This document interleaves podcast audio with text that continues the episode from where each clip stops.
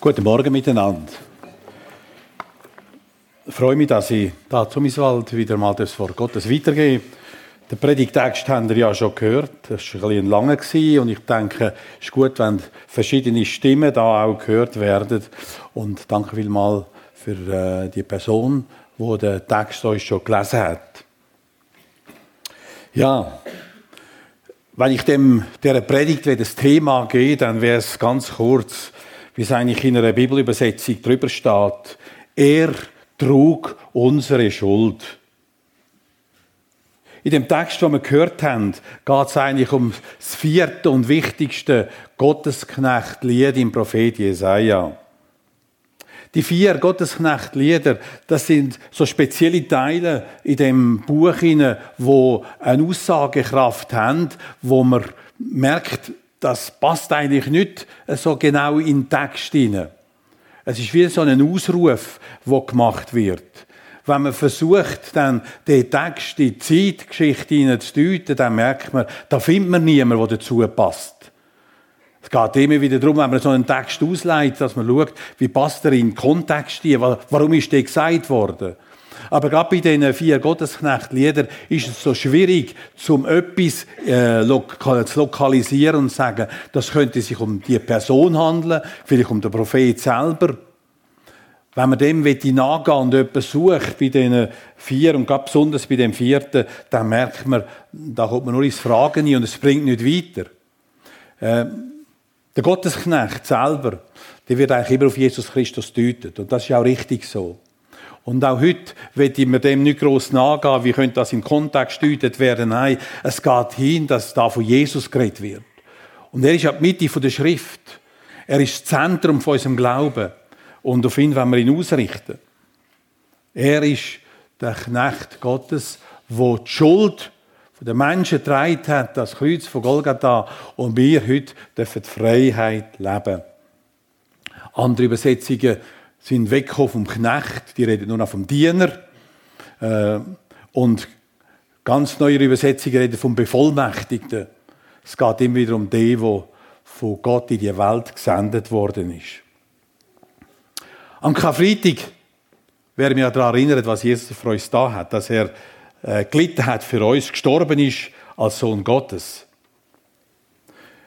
Er ist ausgeliefert worden von seinem eigenen Volk an die Römer mit der Bitte, der muss umgebracht werden, der muss vernichtet werden. Von ihm darf nichts mehr übrig bleiben. Und nebenzu steht ein königlicher Beamter von Rom, Pilatus, ein schwacher Charakter, wo genau merkt, der Mann ist unschuldig. Ich muss ihn von meinem Amt her freisprechen, aber der Mob ist zu gross und er gibt dem Druck nach und er sagt, also, weg mit ihm. Und er lässt zu, dass er auf die grausamste Art hingerichtet wird, was das Römische Reich kennt hat. Eine Hinrichtungsart, die verboten war, anzuwenden für römische Bürger. Wir hatten also für Sklaven gebraucht oder für die, die Wilden, die nicht zum Römischen Reich gehört haben, die keine römischen Staatsbürger waren. Und der Pilatus hat das zugelassen, dass er auf die grausamste Art hingerichtet worden ist. Er hat all die Warnlampen, die er bekommen hat, hey, latent von dem, hat er übersehen und hat dem Mob nachgegeben. Mit seinen flotten Worten, die man bis heute braucht, ich wasche meine Hände in Unschuld. Und das ganze Volk schreit, kreuzigt ihn weg mit ihm. Und was darum geht, ist unschuldig. Wenn der unschuldig wäre, rief das Volk hinein, dann soll das Blut über uns und unsere Kinder kommen. Und bis in die heutige Zeit die, merkt man, dass die, die Bitte oder der Wunsch oder die Aussage immer wieder das Volk Israel bis in die heutige Zeit die prägt. Das Blut kommt über uns und unsere Kinder. Tragisch, wenn man solche Aussage macht und mit der ganzen Generationen mit einbezieht. Jetzt aber zum Text. Ich finde es gewaltig, wie das Lied anfängt. Ich will den ersten Satz noch mal lesen, nach einer, nicht nach Luther, sondern einer moderner Übersetzung. wisset wohl, mein Knecht wird Erfolg haben. Er wird emporsteigen und erhöht werden und hoch erhaben dastehen. Das ist die Führungsgeschichte für die ganze Passion. Der, nur der einzige Satz schon, der stellt das ganze Karfreitagsgeschehen nicht in eine Kreuzesbotschaft die, wo das Leid dominiert, sondern es zeigt ganz neu, es ist eine Siegesnachricht. Der, wo da muss leiden, der wird erhöht werden, der wird auferstehen, der wird den Platz zur Rechten Gottes im Himmel einnehmen. Etwas Gewaltiges, dass wir da schon nie Ausblick haben auf äh, die ganze Heilsgeschichte. Dass Jesus wird auferstehen, leben und die Welt regieren. Kommt mir fast so vor, äh, es gibt verschiedene Leute, wenn sie mal einen Roman lesen und der ein spannend wird, dann wird zuerst einmal die letzte Seite gelesen. Wie geht es denn aus? Und wenn es dann positiv ausgeht, dann nachher kann man die Spannungen, die so ein Roman bietet, kann man, äh, wir weiss, es kommt ja am Schluss gut raus. Und, und genau das, was der Text eigentlich auch zeigen. Der, der leidet, der, der äh, verachtet, verspottet, umgebracht wird, der wird als Sieger hervorgehen. Der wird die Welt regieren. Das ist unser Herr, der nicht sein Zepter aus der Hand gibt. Und dann äh, lesen wir, gerade im Kapitel 53, dann merken wir etwas, was der Prophet beschreibt. Er schreibt einfach das auf, was er so erlebt. Die große Hoffnung von dem Messias, wo einmal das ganze römische Reich soll zerschlagen, wo das Reich Davids wieder soll aufbauen und darüber hinweg ein Weltreich soll aufbauen, der leidet.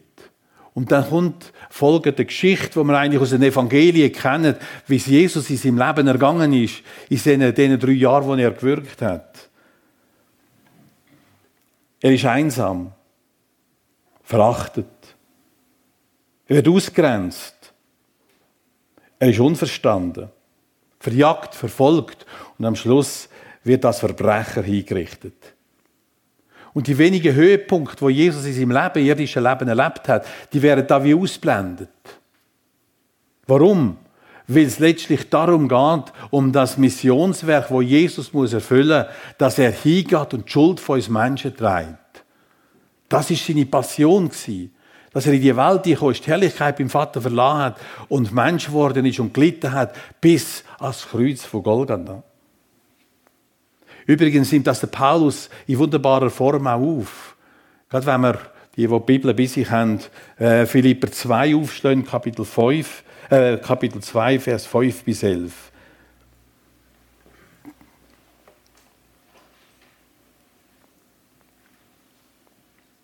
Er war in allem Gott gleich. Und doch hielt er nicht gierig daran fest, so wie Gott zu sein. Er gab alle seine Vorrechte auf und wurde einem Sklaven gleich. Er wurde ein Mensch in dieser Welt und teilte das Leben der Menschen.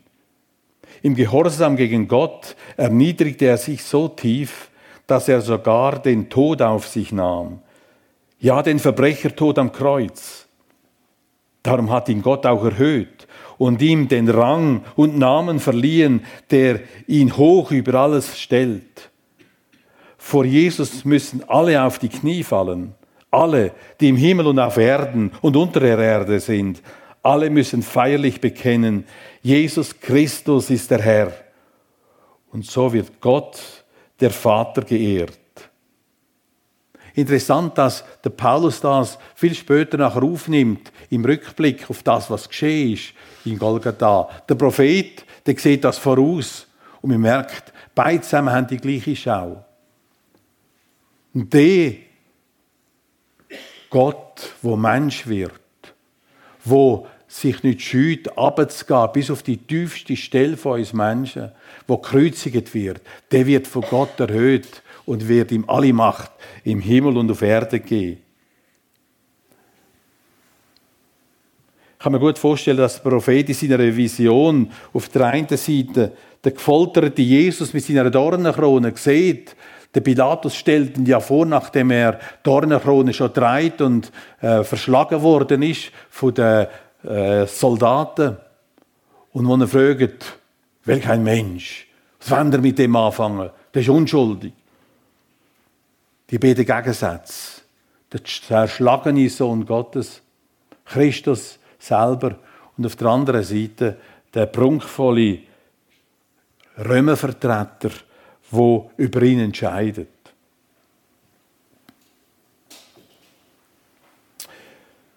Ja, der natürliche Mensch, wenn er das sieht oder die beiden Bilder sieht, der König von Rom, Vertretung von Rom und der zerschlagene Christus, dann ist es ein Stück weit auch begreiflich, dass sich der natürliche Mensch von dem abwendet und sagt, nein, mit so einem Jesus, mit so einem Mensch, will ich ein Mensch, mit dem wollte ich nichts zu tun haben. Ich gehe lieber meinen Weg und wendet sich von Jesus ab. Und vielleicht sogar in das Schreien einstimmt, weg mit ihm.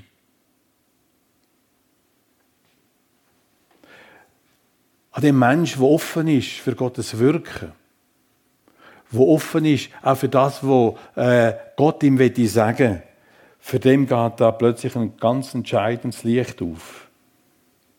Er erkennt im Hinschauen auf den zerschundenen Mensch, wo da neben Pilatus steht, merkt er, der trägt ja nicht nur irgendeine Schuld oder seine eigene Schuld. Das, was er trägt, was ihn so verletzt, das ist ja mein Versagen. Das ist meine Sünde. Das ist mein Ungehorsam. Das ist mein Stolz. Meine Selbstgerechtigkeit. Und indem der Mensch das sieht und anerkennt und merkt, der Jesus trägt nicht irgendwas, sondern das, was ich falsch gemacht habe, dem fällt plötzlich die ganze Schuld von seinen Schultern und er darf erfahren, der macht mich frei. Der Jesus heilt mich. Dem Jesus, wo ich vertraue, mit dem, wo ich weitergehe, dem soll mein Leben gehören. Er fängt an zu verstehen, dass Jesus ans Kreuz gegangen ist wegen unserer, wegen meiner Schuld. Ich, der den Tod verdient hat, nimmt er mir ab und lässt mich leben. Es ist eigentlich so einfach, ein Kind Gottes zu werden. hinschauen, auf den, der unsere Schuld getragen hat. Zu bitten, komm durch mein Leben. Danke, dass du alles für mich da hast. Ich will dir nachfolgen. Danke, Herr, dass du von mir hergehst. Und doch ist es so schwierig für so viele Menschen, den Schritt zu wagen und zu sagen, ich verlasse meinen eigenen Weg, den ich gewählt habe und finde, ist der beste und will dem nachfolgen, wo für mich die Schuld getragen hat. Und so dürfen wir uns an dem Augenblick auch ganz dankbar Gott gegenüberstellen und sagen, ja, das, was du als letztes am Kreuz von Golgatha ausgerufen hast, das stimmt. Es ist vollbracht. Ich bin wieder ins Eigentum. Ich gehöre dir. Ich darf dir nachfolgen. Was ist denn vollbracht worden am Kreuz von Golgatha? Unser Schuldbrief, der ausgestellt war, wo alles aufgeheftet war, was wir vom Anfang an falsch da haben, der ist zerrissen und hängt jetzt am Kreuz mit Christus. Ich bin ein freier Mensch. Der Himmel steht mir wieder offen. Ich darf zu Gott kommen, so wie ich bin. Christus vertritt mich vor Gott. Und wenn irgendwie eine Nachlage wieder kommt, dann streckt Christus seine Hand hin der am Kreuz gehangen ist und sagt, für den bin ich gestorben, für den bin ich gehangen, das ist mein Kind. Etwas Wunderbares, das durch Karfreitag unser Leben ganz neu prägen Ich habe schon erwähnt, dass äh, bei Jesus sich Geister von uns Menschen trennen, scheiden. Für einen eben, schon erwähnt, ist es Grund, den Kopf zu schütteln und zu sagen, nein, von dem wende ich mich ab, das bringt mir nichts. Und die Bibel sagt, dass die Gruppe sehr groß ist. Der Weg ist breit und es sind viele Menschen, die den Weg gehen. Ein Weg, der in die Verdammnis führt. Andere wieder erkennen in Jesus der einzige Weg, der zum Leben führt. Sie erkennen, dass Jesus sein Leben an unserer Stelle hingegeben hat damit wir gerettet sind, damit wir das ewige Leben haben. Und damit wir mit ihm an der Hand bis in die ewige Herrlichkeit gehen können und dort dürfen im Frieden leben. Unser Gottesknechtslied wirft heute ein ganz neues Licht auf die ganze Passionsgeschichte. Es geht nämlich da jetzt nicht darum, wer ist der Schuldige, dass Jesus ans Kreuz gegangen ist. Eigentlich müssten ja die Schuldigen verurteilt werden, die ein falsches Gerichtsurteil äh, gesprochen haben. Und Jesus meint ja zum Pilatus, die Schuld vom Volk, wo die mich dir ausgeliefert haben, ist größer als deine Schuld. Man merkt, da ist der Pilatus angeklagt. Da ist auch das Volk angeklagt. Und später sagt Jesus auch, es ist besser, es wäre besser gewesen, wenn der Judas gar nie geboren wäre. Man merkt, die Schuldfrage ist nicht gelöst. Aber der Text, den wir heute gelesen haben und gehört haben, der äh, geht auf das gar nicht ein. Es geht nicht darum, wer ist der Schuldige. Er sieht das eingebettet in die große Heilsgeschichte.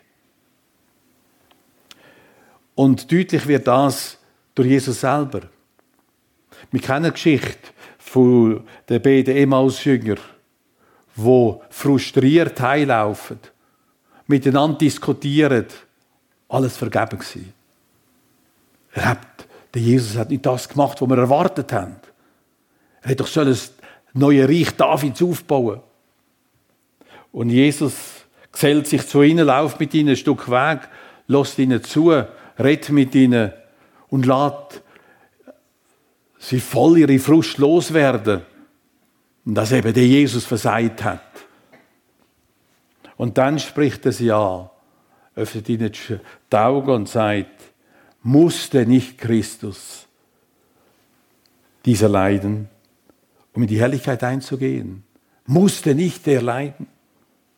Oder wir denken das Gespräch von Nikodemus, wo Jesus im Kapitel 3 im Johannes-Evangelium hat, wo er äh, mit dem äh, Nikodemus geredet hat und über das Bild in der Wüste, wo sie die Schlangen erhoben haben und die haben müssen anschauen, dass sie gerettet worden sind von ihrer äh, giftigen Schlangenbiss. Und dort sagt er auch, der Menschensohn muss erhöht werden damit all die, die an ihn glauben, gerettet werden. Und wenn wir vom Hebräerbrief wieder zurück ins Alte Testament schliessen, dann lesen wir dort, dass sein Blut hat müssen vergossen werden. Und wenn es ums Blutvergießen geht, dann nachher wissen auch, äh, wissen sie gerade, dass es geht ja um die Schafe, die dort haben geschlachtet werden. Jedes, jede Familie hat das Schaf müssen umbringen und das Blut ist an Türpfosten gestrichen worden. Und äh, durch das ist der Würgengel vorbeigegangen und hat die Erstgeburt verschont. Und die, die das Blut nicht als Zeichen an die Tür gemalt haben, äh, die Erstgeburt ist gestorben. Und das haben die Jünger wohl, weiss ich, müssen wissen, dass das so ist.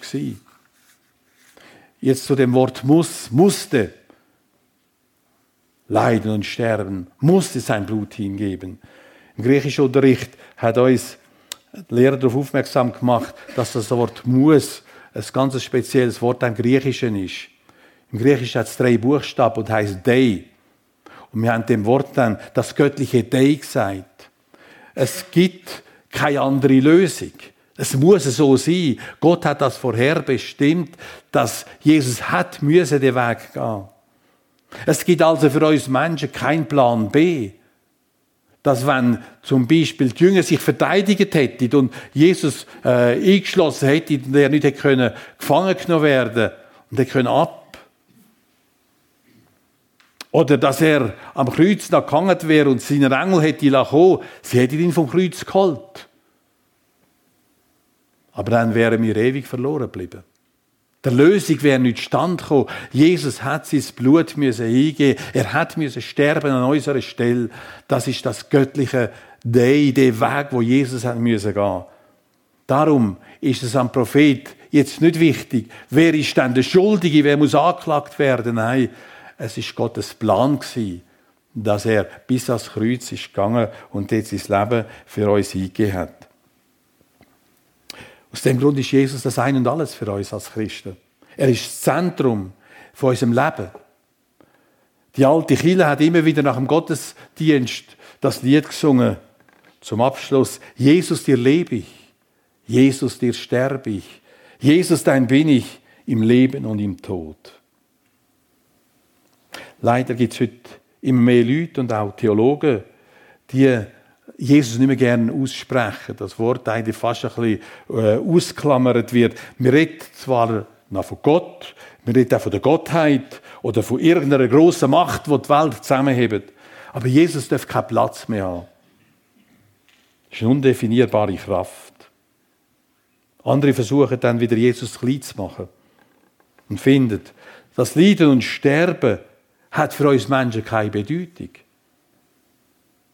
Es muss ein Mann sein, der zur falschen Zeit am falschen Ort war. Oder es war ein Justizirrtum. Darum hat sich der Richter vom Oplai beeinflusst und statt Freispruch Todesurteil ausgesprochen. Ja, heute sind wir so weit, dass wieder grosse Mächte da sind, wo das Erlösungswerk von Jesus Christus, die Wichtigkeit von Jesus Christus klein machen oder ganz auflösen und finden, es gibt andere Wege. Jesus, Gott hat andere Wege für uns vorgesehen. Nein, es gibt keinen Plan B. Jesus hat den Weg müssen gehen. Darum dürfen wir an ihn glauben und unsere Hoffnung auf ihn setzen. Und dann sind wir auf der guten Seite. Dann dürfen wir zu seinen Kindern gehören, die mit ihm heute unterwegs sind, auf die ewige Herrlichkeit hin. Was gibt es heute für Facts, die wir zusammen fassen können? Durch das Karfreitagsgeschehen, das, wo wir heute daran erinnert werden, durch den Tod von Jesus, ist die Trennung, die uns von Gott getrennt hat, wo uns äh, in der Dunkelheit hat lassen, ist aufgehoben worden und wir sind mit Gott versöhnt. Wir dürfen ihm wie der Vater sagen. Wir dürfen ihm mit Gemeinschaft haben. Wir dürfen mit ihm unterwegs sein. Er hat uns von unserer Schuld befreit er hat sie für uns als Kreuz getragen. Und das andere, wo auch dazu gehört, durch sein Tod am Kreuz und seine Auferstehung, weil Jesus ja nicht im Grab geblieben ist, wissen wir, auch wir werden eines Tages auferweckt und werden den gleichen Lieb tragen, wie Jesus hat. Der Auferstehungslieb. Wir warten auf die Augenblick, wo wir plötzlich verwandelt werden. Wenn wir vorher sterben, dann werden wir wieder auferstehen und der Erlösungslieb, der äh, Lieb, wo Jesus hat, äh, haben. Ja, auf das dürfen wir hinleben. Er wird uns das neue Leben geben. Er ist der Erste gewesen. Und wir werden ihm folgen, wir werden ihm in der Herrlichkeit gleich sein. So können wir eigentlich gar nicht anders als einfach nur dankbar sein.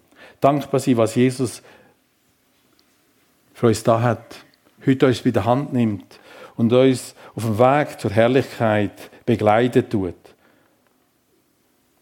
Ein Weg, wo ihn zum Tod gebracht hat, wo ihn aber auch erhöht hat und ihm einen Namen gegeben hat, wo über allen Namen steht. Ein Name, wo sich einmal alle Knie werden beugen, wo im Himmel, auf der Erde und unter der Erde sind und alle Zungen mal mit bekennen, Jesus Christus ist der Herr zur Ehre von Gott und von seinem Vater.